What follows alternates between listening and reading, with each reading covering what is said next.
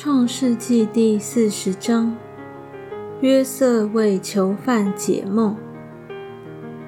这是以后，埃及王的九正和善长得罪了他们的主埃及王，法老就恼怒九正和善长这二臣，把他们下在护卫长府内的监里，就是约瑟被囚的地方。护卫长把他们交给约瑟，约瑟便伺候他们。他们有些日子在监里，被囚在监之埃及王的九正和善长二人同夜各做一梦，各梦都有讲解。到了早晨，约瑟进到他们那里，见他们有愁闷的样子，他便问法老的二臣。就是与他同囚在他主人府里的，说：“你们今日为什么面带愁容呢？”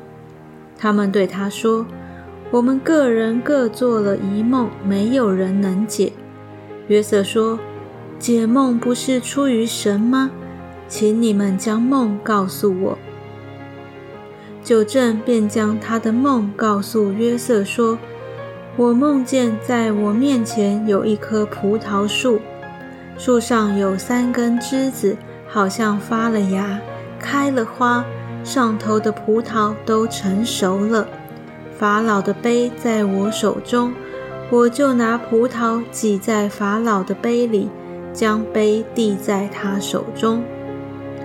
约瑟对他说：“你所做的梦是这样解。”三根枝子就是三天，三天之内，法老必提你出监，叫你官复原职。你仍要递杯在法老的手中，和先前做他的酒证一样。